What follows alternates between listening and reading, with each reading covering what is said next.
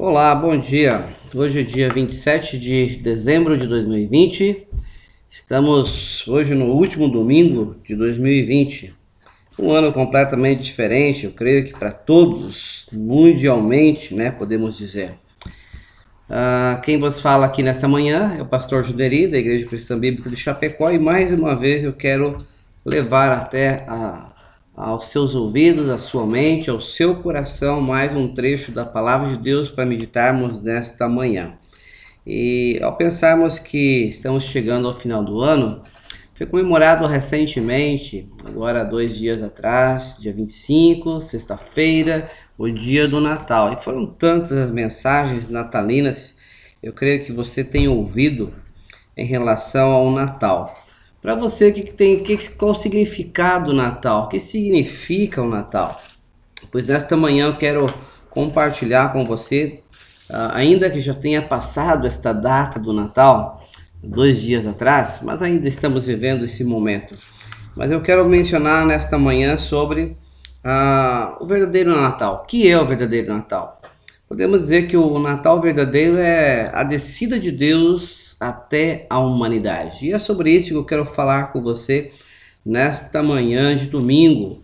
Enquanto você está aí na sua casa ou no seu carro, onde você quer que você esteja ouvindo esta mensagem, a minha oração é que Deus o ajude a entender uh, a mensagem que Ele próprio tem trazido até nós através do seu Filho amado uh, Jesus Cristo.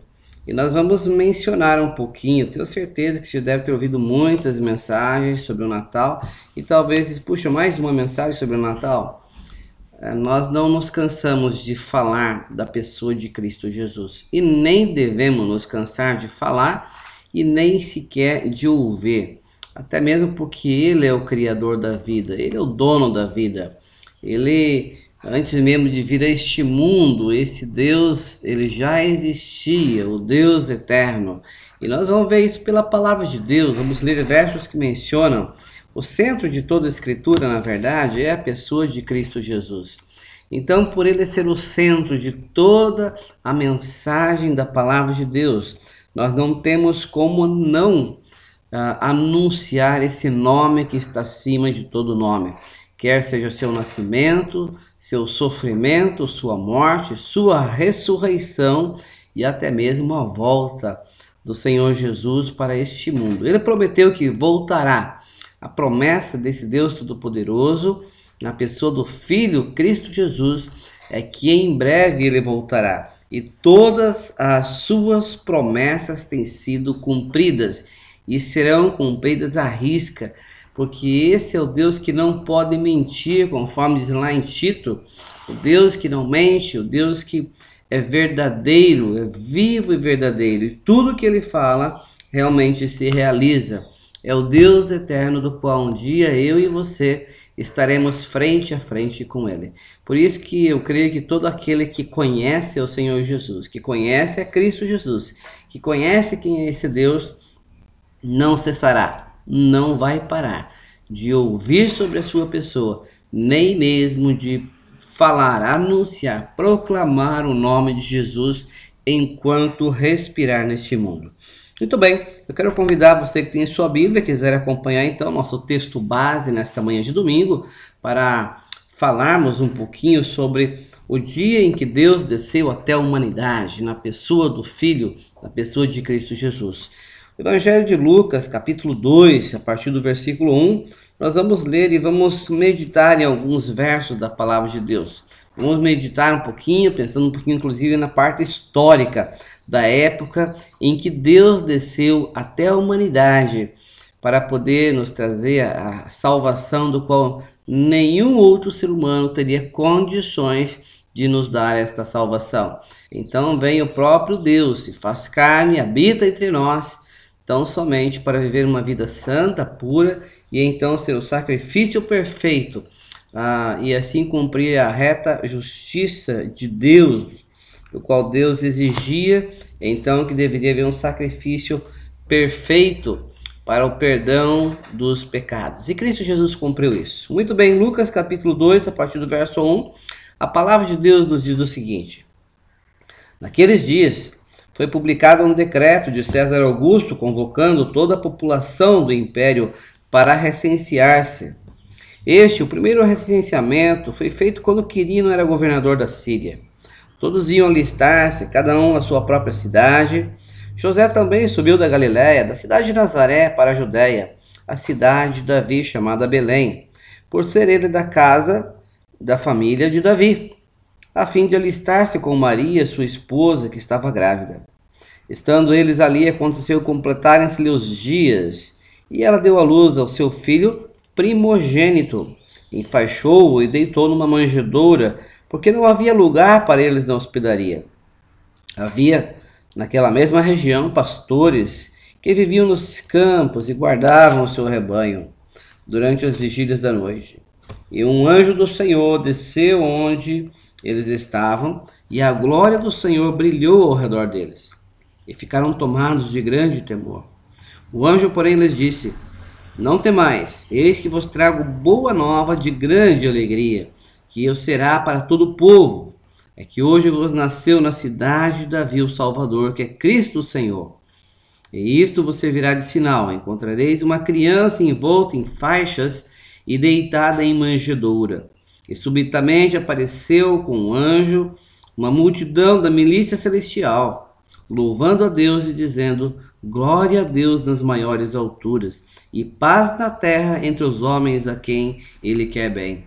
E ausentando-se deles os anjos para o céu, diziam os pastores uns aos outros: Vamos até Belém e vejamos os acontecimentos que o Senhor nos deu a conhecer. Foram apressadamente e acharam Maria José e a criança deitada na manjedoura. E vendo, divulgaram o que lhes tinha sido dito a respeito deste menino. Todos que ouviram se admiraram das coisas referidas pelos pastores. Maria, porém, guardava todas essas palavras, meditando-as no coração. Voltaram então os pastores, glorificando e louvando a Deus por tudo que tinham ouvido e visto, como lhes fora anunciado. Até aqui a leitura da palavra de Deus em Lucas capítulo 2, do versículo 1 até o versículo 20. Muito bem, quando nós pensamos no fato de Deus descer até a humanidade, que vem isso à sua mente? Deus invisível, Deus eterno, ele veio até a sua criatura, até nós, até a, no meio da humanidade. É interessante que quando Lucas escreve esse relato do qual nós lemos aqui, Lucas capítulo 2, ah, nós observamos que Lucas, na verdade, inclusive, ele coloca o tempo em que Deus desce até a humanidade. É interessante quando Jesus, o Rei dos Reis, o dono de todo o universo, quando ele nasceu, ah, César Augusto era o imperador de Roma. Mas vamos pensar um pouquinho quem era César Augusto. Vamos pensar um pouquinho na parte histórica. Na verdade, César Augusto seu nome original era Caio Otávio. Não sei se você é, já conhece a história, você que está me ouvindo, mas o nome original de César Augusto, na verdade, era Caio Otávio. Ele era imperador do Império Romano, uh, foi, né, na verdade, imperador do Império Romano, do ano 27 a.C. até o ano 14 depois de Cristo. Esse esse imperador, na verdade, ele era sobrinho do grande imperador antecessor dele, né? Chamado Júlio César. Júlio César já era mais conhecido. Júlio César era tio-avô de Caio Otávio. E ele concedeu-lhe muitas honras quando morreu. E, ah, na verdade, concedeu muitas honras antes, mas quando esse Júlio César foi morto, foi assassinado no ano de 44 a.C., Posteriormente, Otávio descobriu que no testamento deixado por Júlio César, ele havia sido constituído como filho herdeiro. É, ele não era herdeiro por direito, mas ele foi constituído devido à, à proximidade com seu tio-avô. Então, imediatamente, a primeira coisa que Caio Otávio fez quando soube disso foi mudar o seu nome, então, para Caio Júlio César. Ah, assim, querendo mostrar né, que devido à, proximidade que ele tinha com Júlio César, ele mudou o nome, colocou Caio Júlio César. E aí nós aproveitamos esse gancho, essa situação de mudança de nome e vamos pensar um pouquinho para nós, para você que me ouve, que é cristão, tá? É interessante que nem sempre os seguidores de Jesus eram chamados de cristãos. Você sabe quando foi que os discípulos de Jesus foram chamados de cristão pela primeira vez? É interessante, isso está registrado lá em Atos, capítulo 11, verso 26, quando menciona que lá em Antioquia, devido ao testemunho dos discípulos, a maneira com que eles viviam, ah, o que eles faziam, o que eles falavam, seus ensinamentos, o seu viver constante, as pessoas olhavam para os discípulos e diziam: essa pessoa é muito parecida com Jesus Cristo, é muito parecida com Cristo. E então ali em Antioquia foram os discípulos pela primeira vez chamados cristãos. Que interessante, não foram eles que se denominaram ser cristãos, dizendo nós somos cristãos. Não, eles ah, ah, foram chamados de cristão devido à sua vida, sua conduta, o seu exemplo, o seu testemunho. Ah, que interessante isso. nos nossos dias, há tantas pessoas que, quando se começa a conversar, as pessoas dizem, mas eu sou evangélico, eu sou cristão, eu sou crente.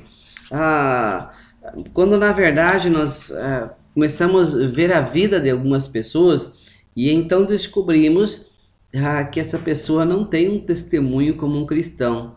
Você sabe o que significa a palavra cristão? A palavra cristão quer dizer pequenos cristos. Pequenos cristos, ou seja, é um exemplo de Cristo. Ah, eu creio que o verdadeiro cristão ele não precisa se auto-identificar dizendo eu sou evangélico, eu sou crente, eu sou cristão. Sabe por quê?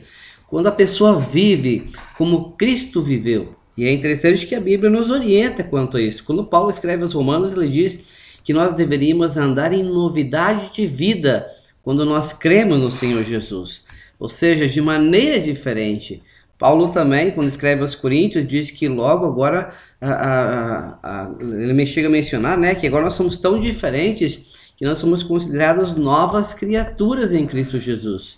As coisas antigas já passaram, eis que tudo se fez novo. Ou seja, uma nova pessoa, uma nova maneira de viver, uma nova maneira de falar. Ou seja, as pessoas que convivem com aquele que é cristão, elas mesmas vão perceber que você é parecido com Cristo. Não há necessidade de você se auto-identificar como cristão. Assim deveríamos ser, né? mas há tantas pessoas nos nossos dias que se dizem ser evangélicos, crentes, cristãos, mas quando você começa a conviver e você vê a sua conduta, ah, na verdade a pessoa nem sequer conhece as escrituras, nem sequer ah, conhece a palavra de Deus, ela não vive a palavra de Deus. Ah, mas quando nós vivemos a palavra de Deus, as pessoas que nos cercam, elas mesmas vão dizer: você é um verdadeiro cristão. Você vive como Cristo. E assim deveria de ser. Ah, interessante uma história que se conta de Alexandre, Alexandre o Grande, na sua época, diz que um certo soldado do seu exército, ele foi colocado para executar um soldado inimigo, um prisioneiro inimigo. E esse soldado se acovardou na hora de execu da execução desse prisioneiro inimigo. Então Alexandre o Grande chega para esse soldado, vendo a situação, e pergunta para esse soldado qual é o seu nome. E esse soldado diz meu nome é Alexandre, mesmo que sem entender. O mesmo nome de Alexandre o Grande é o nome desse soldado, diz meu nome é Alexandre. Então Alexandre o Grande, ele olha para esse soldado e diz: ou você muda de nome, ou você muda de atitude. Eu creio que muitos cristãos, trazendo para nosso contexto, deveriam ser assim, ou não ser chamado de cristão, ou mudar de atitude. Ou você é um cristão, ou você não é. Ou você é um cristão ou você muda de atitude. Como disse Alexandre o Grande, a mudança. Né? Voltando então para o nosso contexto histórico, voltando para a questão de Lucas, a história desse imperador da época em que Deus desceu até nós, né? Esse Caio Otávio, quando mudou seu nome posteriormente para Caio Júlio César, eles tinham uma irmã que casou então com Antônio. Antônio era o verdadeiro herdeiro do trono. Por direito ele seria o herdeiro do trono. Mas esse Antônio, né, ele abandonou a, a esposa, no caso a irmã desse Caio Júlio César, e se apaixonou por Cleópatra, a rainha do Egito. Se apaixonou por ela e abandonou sua esposa. E justamente por isso, com o passar do tempo, esse Antônio ele se descuidou dos interesses de Roma e por causa disso, tanto Otávio como o Senado de Roma, eles se voltaram contra Antônio. E então houve uma batalha naval ah, por volta do ano de 31 a.C. E esse Antônio foi derrotado. E aí, posteriormente, tanto esse Antônio como Cleópatra acabaram se suicidando. E no ano de 27 a.C., então, esse Senado de Roma conferiu a Otávio, agora, né, agora Caio Júlio César, o título de Augusto. Esse título quer dizer uma reverência, como se fosse uma reverência religiosa. Então agora ele passa a se chamar, ou passa a ser conhecido como César Augusto ou Augusto César. Embora tenha sido implacável esse imperador, Augusto César, uh, mas ele foi um governador de certa forma moderado do Império Romano. Demonstrou habilidade administrativa, promoveu artes, é, fomentou a literatura, né? Então assim propiciando o império da época.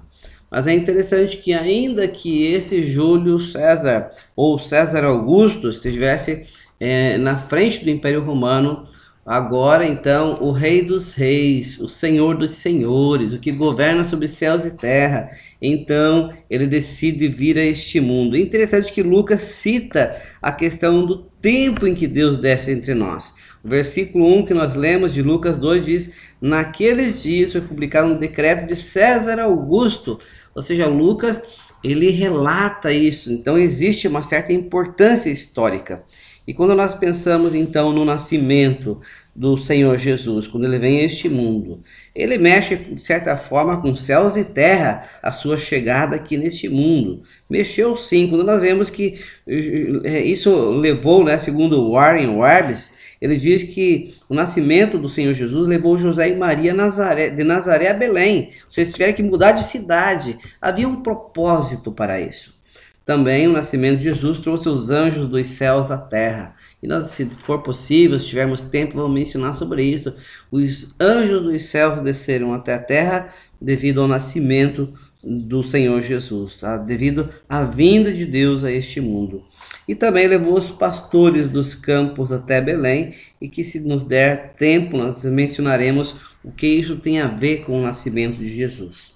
Muito bem, primeiramente, então, no versículo 1 até o versículo 3, nós vemos então um decreto que é publicado aqui. O que havia sido planejado anteriormente, na eternidade, chegou a hora, chegou o momento de acontecer, chegou a ocasião oportuna para acontecer o nascimento do próprio Senhor Jesus vindo a este mundo. A plenitude dos tempos então havia chegado. O Eterno entraria no tempo, o Deus eterno então viria até nós. O Deus que não teve começo jamais terá fim, então agora ele desce até nós. Deus desceria até nós, ele viria até nós. E nós vemos alguns versos das Escrituras que mencionam sobre a vinda dele até nós. Por exemplo, João capítulo 1, verso 1, nos diz o seguinte, esse versículo, é um dos versos que chega a mencionar.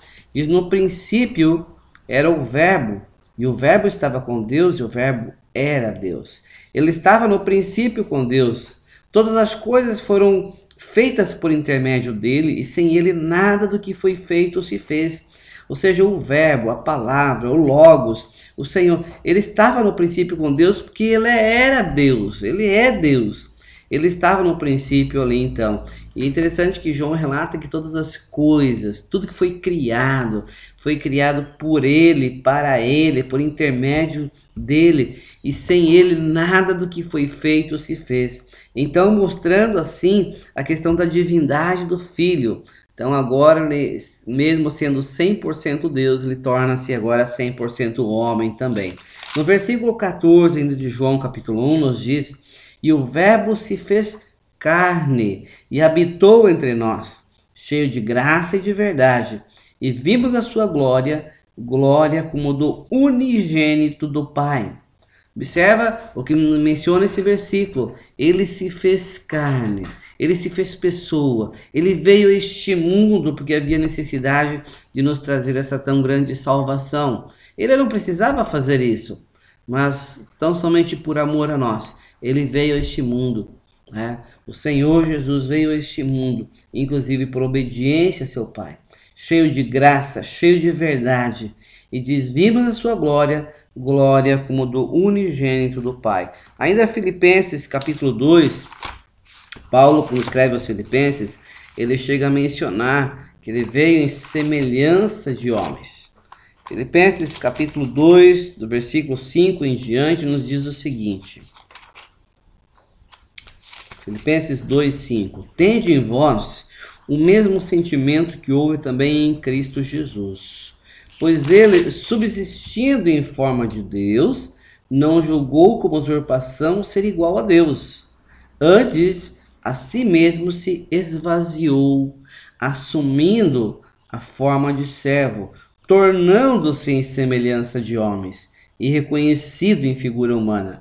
A si mesmo se humilhou, tornando-se obediente até morte e morte de cruz.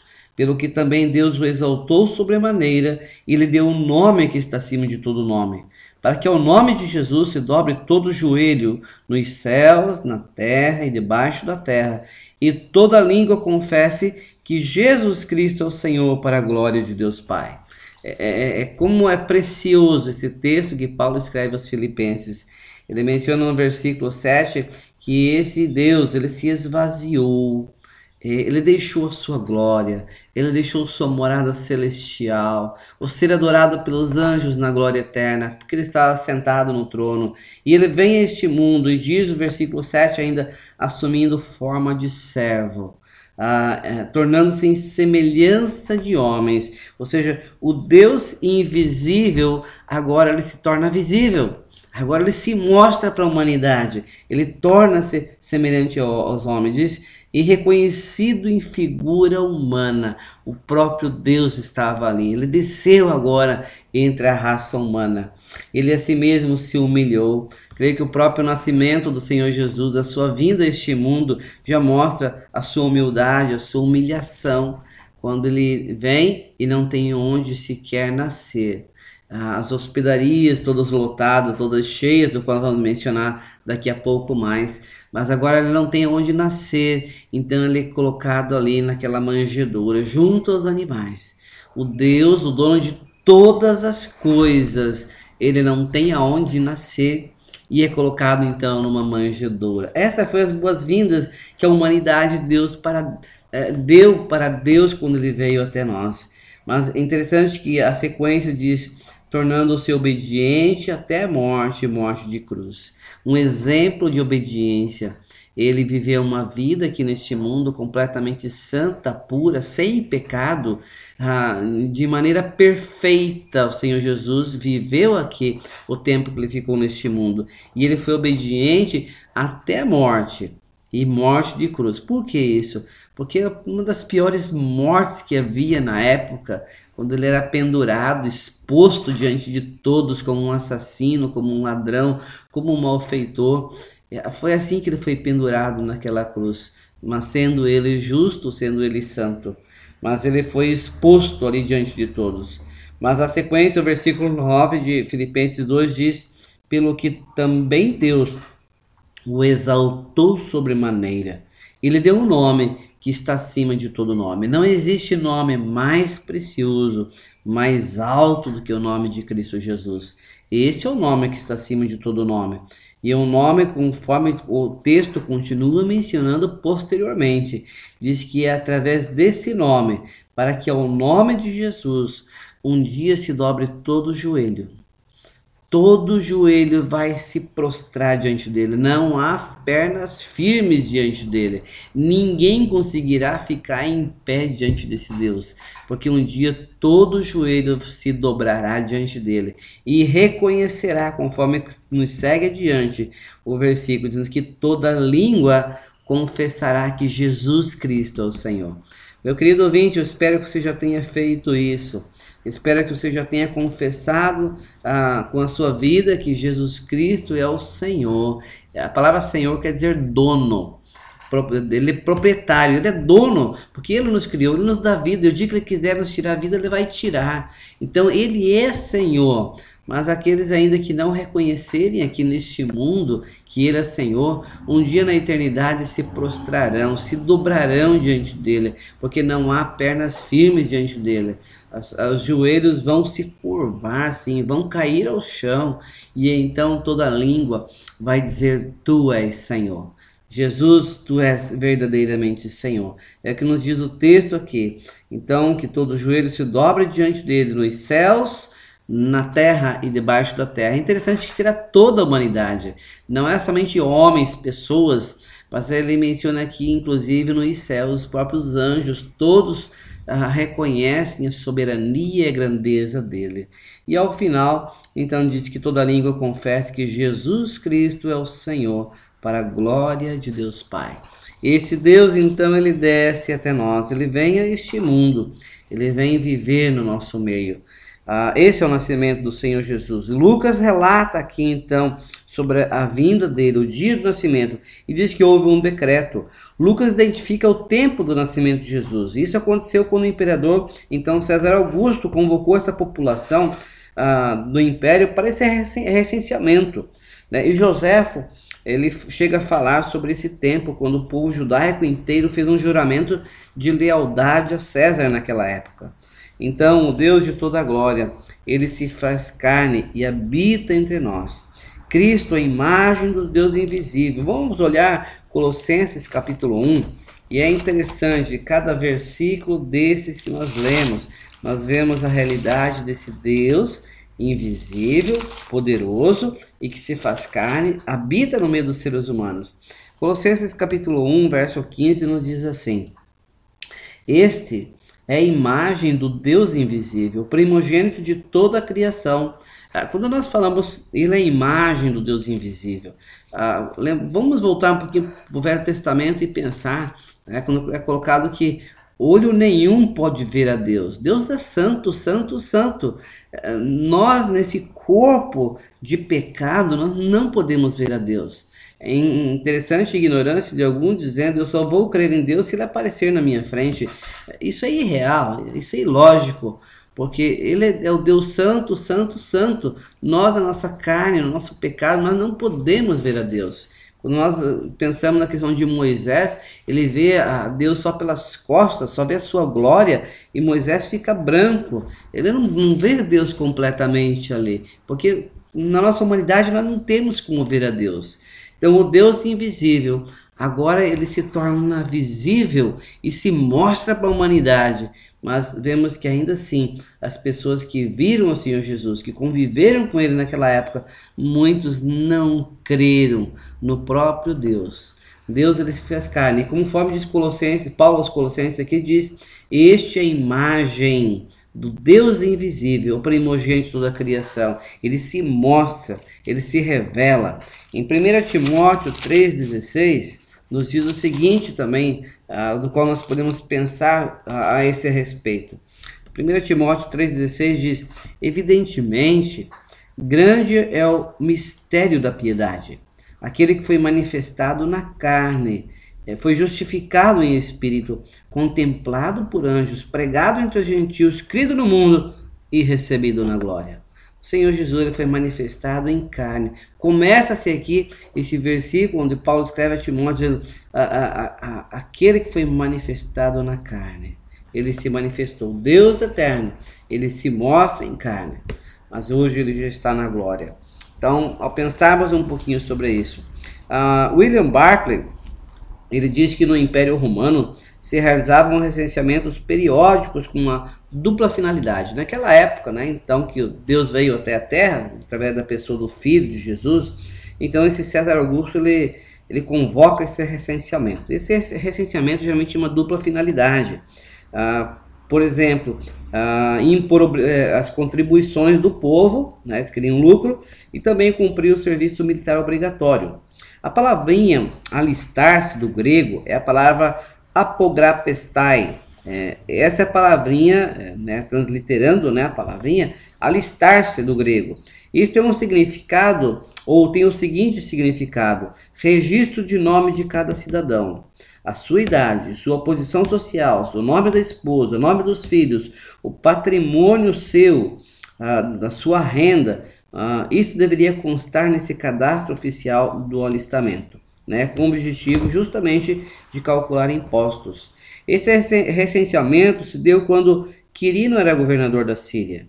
E por ser José da família de Davi, então ele precisou sair lá da, de Galiléia, de onde ele estava, a ir até Belém para se alistar. Então nós vemos ah, o porquê que a história nos conta de José e Maria saírem onde estavam e ir até Belém. É um dos motivos, né? Na verdade, tem outro motivo que é a questão ah, de profecia, que havia sido profetizado lá em Miquéias, que o Filho de Deus deveria nascer em Belém.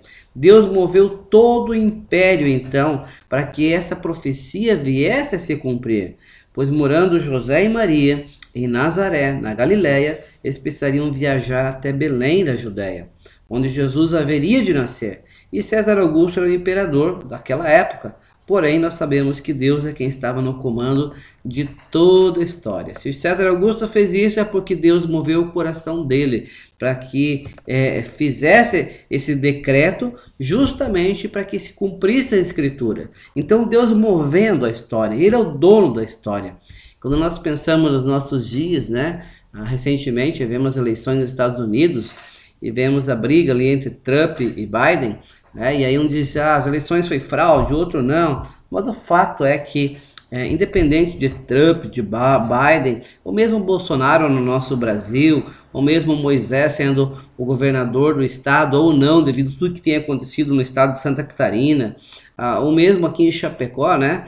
É, agora João Rodrigues como prefeito, independente de qualquer uma dessas autoridades, o que nós precisamos saber é que o Deus é o rei de toda a terra. Ele é o Senhor dos senhores. Ele é o governante mundial. Ele coloca e tira governantes. É ele quem estabelece autoridades.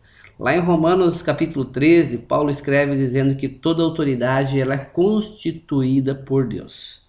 Uh, não existe nenhuma autoridade que não seja colocada por Deus. Uh, então, o fato é que, independente de quem quer que esteja governando país, estado, cidade, o fato é que o nosso Deus permanece assentado no mais alto e sublime trono, governando céus e terra.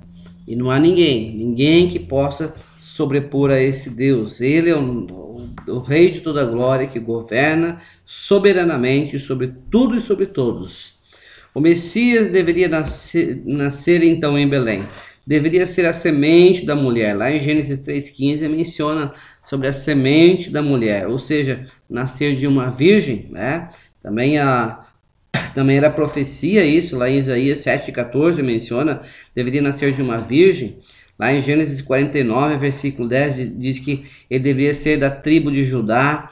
Segundo Samuel 7, de 1 a 17, menciona que ele deveria vir da família de Davi. E nós lemos no texto aqui em Lucas, mencionando sobre isso, que José era da família de Davi. Então, tudo se cumprindo conforme as escrituras. Lembra que nós mencionamos? Quando Deus promete, ele cumpre. Não há profecia que não vá se cumprir se não foi cumprida mas todas as que Deus mencionou no Antigo Testamento têm sido cumpridas, todas. Em Miqueias capítulo 5, nós vamos ler esse texto de Miqueias, onde ele menciona ah, em relação ao nascimento do Senhor Jesus. Ah, chega a mencionar o local em que ele iria nascer. Miqueias capítulo 5, verso 2, nos diz assim: E tu, Belém, Efrata, pequena demais para, para a figurar como grupo de milhares de Judá. De ti me sairá o que há de reinar em Israel, e cujas origens são desde os tempos antigos, desde os dias da eternidade. Ou seja, ah, tinha que nascer em Belém. Deus move então pessoas, move a todas as coisas para que a sua profecia se cumpra. Isso prova que, na verdade, a nossa história é a história de Deus. É Deus quem comanda toda a história. Versículo 4, voltando para o nosso texto original de Lucas, então, nós vemos agora a necessidade da viagem de José e Maria. Verso 4 e 5, vamos reler esses dois versículos de Lucas 2, verso 4 e 5. Diz: José também subiu da Galiléia, da cidade de Nazaré para a Judéia, a cidade de Davi, chamada Belém, por ser ele da casa de Davi a fim de alistar-se com Maria, sua esposa, que estava grávida. Ah, José saiu de Nazaré para as montanhas da Judéia e Maria foi com ele, numa jornada de aproximadamente 120 quilômetros. Talvez se calcula aí de onde você está, 120 quilômetros. Tenta ter uma noção, por exemplo, nós que estamos em Chapecó, fui informado mais ou menos, né? Que 120 quilômetros seria mais ou menos de Chapecó a São Miguel do Oeste. Então, uma longa viagem, 120 quilômetros. A viagem não foi nada fácil, possivelmente, então, para Maria e José. Na época não tinha carro como nós temos hoje. A viagem deve ter sido muito difícil. Imagina só Maria perto de dar à luz, né, já possivelmente no nono mês de gravidez, barriga grande, precisou enfrentar calor ah, dos dias quentes, as poeiras da estrada, possivelmente talvez carência de água, uma irregularidade na alimentação, a questão da precariedade nos abrigos noturnos onde eles passavam a noite. Então não foi uma viagem nada fácil. E por vezes talvez perguntamos, José tinha que levar Maria, ele não podia ir sozinho fazer esse alistamento. Ah, quando nós pensamos numa perspectiva humana, José levou Maria primeiramente para poupá-la das calúnias, das más línguas ali de Nazaré. Ah, iam falar, imagine José saindo de viagem, indo para Belém e Maria fica só grávida. Então, o que, que não iriam falar de Maria? O homem engravidou ela e abandonou. Então, José Claro que direcionado por Deus, até mesmo teve o anjo que apareceu a ele. Então José para cuidar, olhando pela perspectiva humana, então para poupá-la dessas calúnias, levou Maria junto. E na perspectiva divina, é claro, né, para se cumprir a profecia, tinha que se cumprir essa profecia. Então Jesus tinha que nascer em Belém. É, o Messias tinha que nascer naquela cidade, conforme vimos lá em Miqueias, capítulo 5, versículo 2 a cidade de Davi, a casa do pão, né? Ou seja, ah, interessante quando pensamos na casa do pão, né? É, é conhecida ali a Belém desta maneira. É interessante que posteriormente Jesus lá em João 6, 35, ele chega a mencionar, né? Eu sou o pão da vida.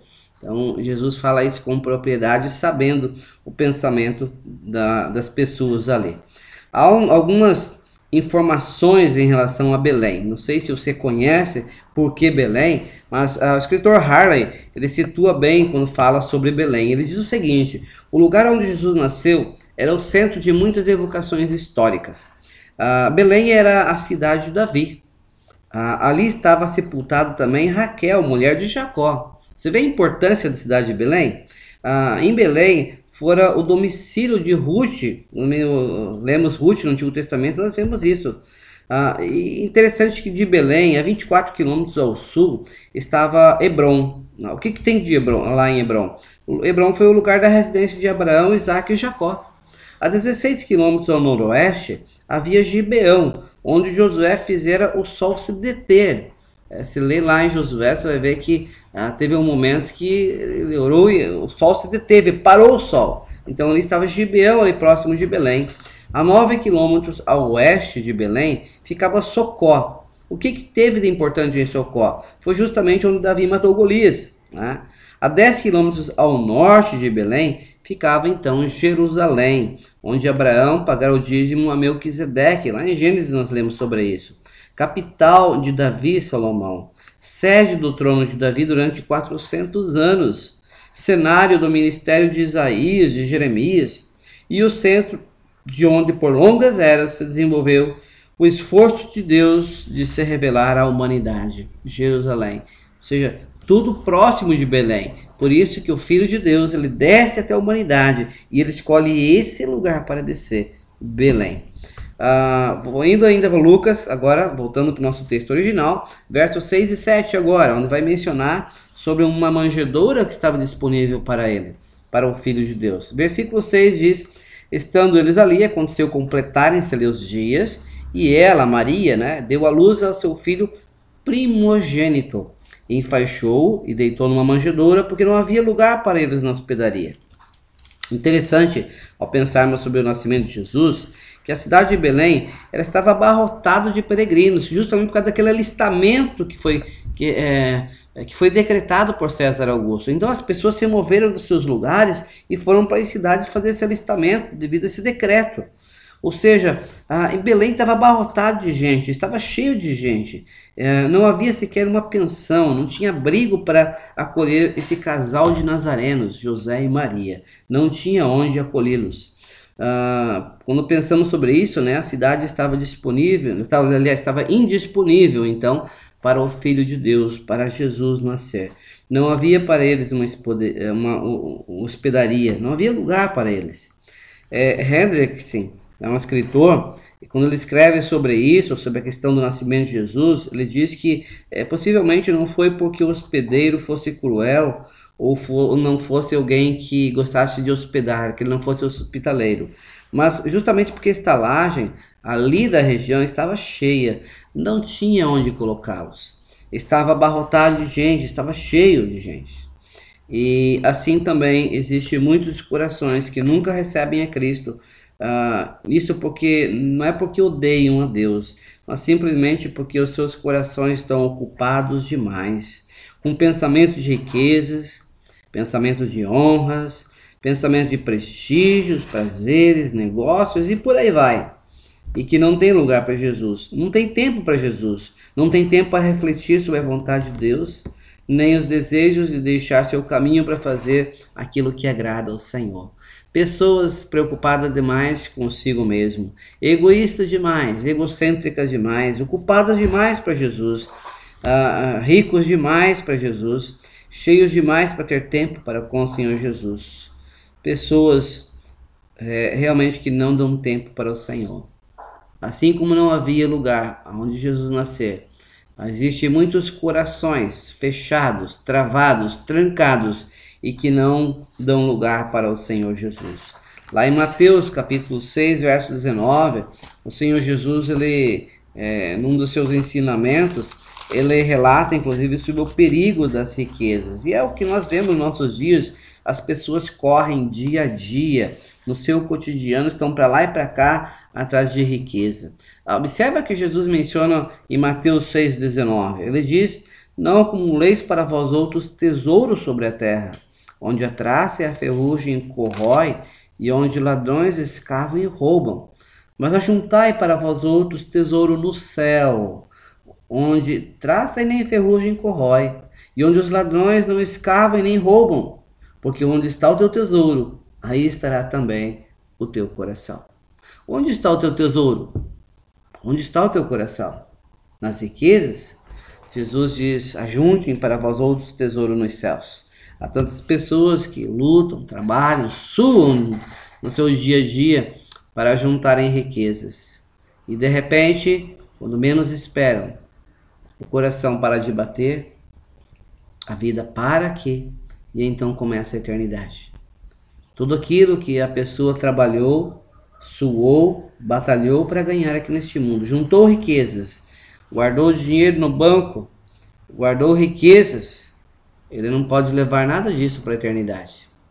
E há outros, conforme diz inclusive lá em Provérbios, que ficaram e que não batalharam, que não fizeram nada, recebem tudo isso gratuitamente e posteriormente gastam tudo ah, porque não dão valor simplesmente como se jogam fora.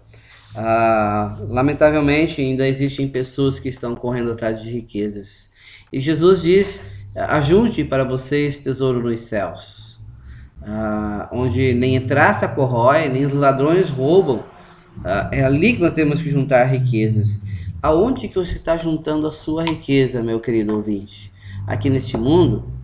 E é interessante que esse juntar riquezas muitas vezes é, eu não estou mencionando somente você, batalhador do dia a dia, mas lamentavelmente até mesmo ah, pessoas religiosas, inclusive pessoas que se dizem pastores e tantos mais, estão vivendo aqui neste mundo para juntarem tesouros aqui neste mundo, é, guardando tesouro neste mundo, quando não levarão nada, quando nós deveríamos juntar tesouros sim nos céus.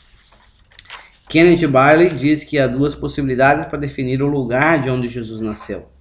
Possivelmente ele coloca a casa de um camponês ou uma manjedoura. Lá no Oriente Médio, a casa de um camponês ela é composta por um cômodo que tem um nível mais baixo ah, e numa extremidade, onde geralmente nessa parte dos fundos da, desse cômodo, então são recolhidos de noite o jumento, a vaca, né, os animais. E ali ah, se coloca esse escritor Kenneth Bailey, que poderia ser o lugar onde, onde Jesus nasceu. Mas ah, essa possibilidade geralmente descartamos. Por quê? Porque a segunda possibilidade é mais correta, quando diz que ele nasceu numa manjedoura. Né? Então, é, que seria esse lugar? José e Maria encontraram então uma gruta onde os pastores guardavam seus rebanhos. E foi justamente ali, numa manjedoura, em que Jesus nasceu, um lugar onde os animais comiam. Foi nesse local. Jesus nasceu e foi enfaixado em panos. Essas circunstâncias, elas demonstram né, um significado de solidão, de obscuridade, de pobreza e de rejeição. É isso que mostra. Jesus ele foi recebido desta maneira. Ah, com a manjedoura, Israel, o povo eleito de Deus, deu as boas-vindas ao Messias. E com a cruz, despediu-se dele. Foi desta maneira que Jesus foi recebido a este mundo. Foi recebido ah, numa manjedoura. E se despediu deste mundo, cravado numa cruz. Jesus não nasceu num palácio, mas numa estrebaria, porque ele é o Cordeiro de Deus que tira o pecado do mundo. Jesus foi chamado de Cordeiro de Deus. No Antigo Testamento se sacrificavam cordeiros, ah, levantava-se um holocausto, colocava o um animal ali, sacrificava, queimava, porque se esperava um cordeiro que vinha e viveria de maneira perfeita e morreria para o perdão dos pecados da humanidade. Jesus é o Cordeiro de Deus que tira o pecado do mundo. A manjedoura era um lugar apropriado para ele porque Jesus se fez pobre e nasceu numa manjedoura. O Natal, de certa forma, esse momento de Natal é um golpe no orgulho daqueles que são poderosos. Que interessante isso. Jesus renuncia sua glória, renuncia todo o seu poder ali, toda a sua riqueza celestial e vem a este mundo. E para isso nós vamos fechar, então, meditando, ah, pensando sobre isso, sobre a vinda de Jesus lá em 2 Coríntios, capítulo 8, verso 9. Olha comigo aí, 2 Coríntios 8, 9, e vemos o fato de Jesus vir a este mundo. Nos diz o seguinte, esse versículo, versículo 9 de 2 Coríntios 8. Pois conheceis a graça do nosso Senhor Jesus Cristo, que sendo rico se fez pobre por amor de vós, para que pela sua pobreza vos tornasseis ricos. Observa isso, que interessante. Jesus sendo rico, diz o verso aqui que Paulo escreve, ele sendo rico, ele se faz pobre por amor de vós, por amor de mim e de você, para que pela sua pobreza, pela pobreza de Jesus aqui neste mundo, nós viéssemos se tornar ricos. Mas que sentido é isso? Vamos pensar primeiramente, Jesus sendo rico, é, quando Paulo menciona, aqui está sendo uma referência à sua eternidade. É, Cristo é tão rico quanto Deus, ele é o dono de todas as coisas, ele possui todo o poder, toda a autoridade, toda a soberania, toda a glória, toda a honra, toda a majestade. E é assim que Jesus é. Ele possui tudo isso: autoridade, poder, soberania, glória, honra, majestade. Lá em João 17, 5, quando é, é mencionado, é, é registrada a oração sacerdotal, Evangelho de João, capítulo 17, versículo 5, Jesus ele ora e nessa oração, observa que ele diz: E agora glorifica-me, ó Pai, contigo mesmo, com a glória que eu tive junto de ti antes que houvesse mundo. Observe a expressão que Jesus menciona. Ah, ele menciona sobre a glória, glorifica-me ah, contigo mesmo, com a glória que eu tive né? No passado, eu estive junto de ti antes que houvesse mundo, ou seja, antes que o mundo fosse criado, Jesus já estava na glória. Ele é o próprio Deus. Ele é dono de todas as coisas. A Colossenses 2,9 também chega a mencionar algo sobre essa riqueza do Senhor Jesus na eternidade. Colossenses capítulo 2, versículo 9 nos diz: Porquanto nele habita corporalmente toda a plenitude da divindade ou seja, no corpo de toda a divindade, ah, esse Deus, sendo o 100% Deus, ele abandona toda a sua riqueza, tudo que ele tem.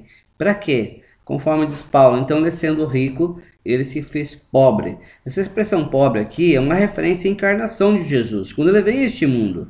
Quando ele vem a este mundo, se tornou em forma humana e morreu numa cruz como um criminoso comum ali para o perdão dos nossos pecados. Romanos capítulo 8, versículo 3, então ele menciona sobre como Jesus, né, ele, ele se humilhou, né, ele se formou, tornou carne, né, veio a este mundo, ele se tornou pobre. Romanos capítulo 8, verso 3 nos diz assim: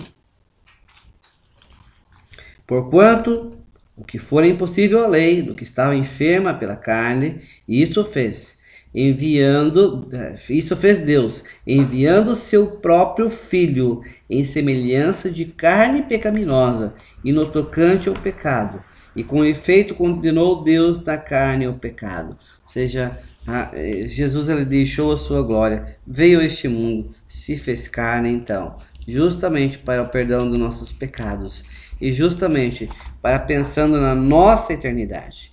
Gálatas capítulo 4, verso 4 ainda diz: Vindo, porém, a plenitude do tempo, Deus enviou seu filho, nascido de mulher, nascido sob a lei. Ou seja, chegou o tempo, da plenitude dos tempos, onde Jesus vem a este mundo e nasce.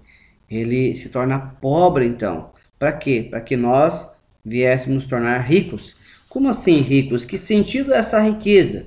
Os cristãos tornam-se espiritualmente ricos por meio do sacrifício e empobrecimento do Senhor Jesus. Nós já lemos lá Filipenses 2, 5, onde menciona sobre a entrega do Senhor Jesus, como ele veio, se fez é, é carne, né, em figura é, humana. Né? Então, Jesus sendo rico, ele torna-se pobre para que nós viéssemos se tornar ricos. Esse sentido de ricos é sentido de salvação.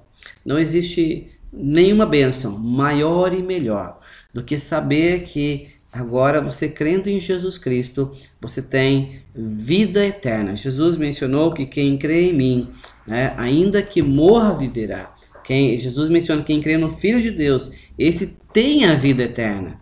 Ah, palavras é, incríveis, né? Ou seja, não tem nada, ma, nada maior e melhor, não tem nenhuma riqueza maior do que saber que está salvo devido ao sacrifício de Cristo Jesus. A riqueza no sentido de perdão de pecados. Ah, nós estamos condenados devido aos nossos pecados. A palavra de Deus diz que todos pecaram, não há justo nem sequer um.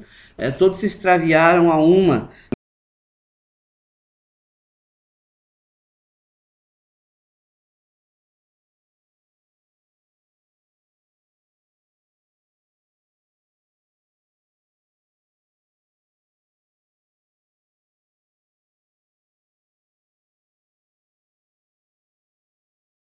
Também perdoar os nossos pecados e somente Ele poderia fazer isso. É, e através disso, então, nós gozamos de uma alegria que só temos essa alegria ah, quando nós entendemos a palavra de Deus. Compreendemos que a salvação está única e exclusivamente na pessoa de Cristo. E então começamos a gozar a paz. Paz essa que somente Jesus pode dar. O mundo oferece uma paz passageira, mas Jesus dá uma paz eterna. É justamente sobre isso. 1 Coríntios, capítulo 1, estamos chegando ao final.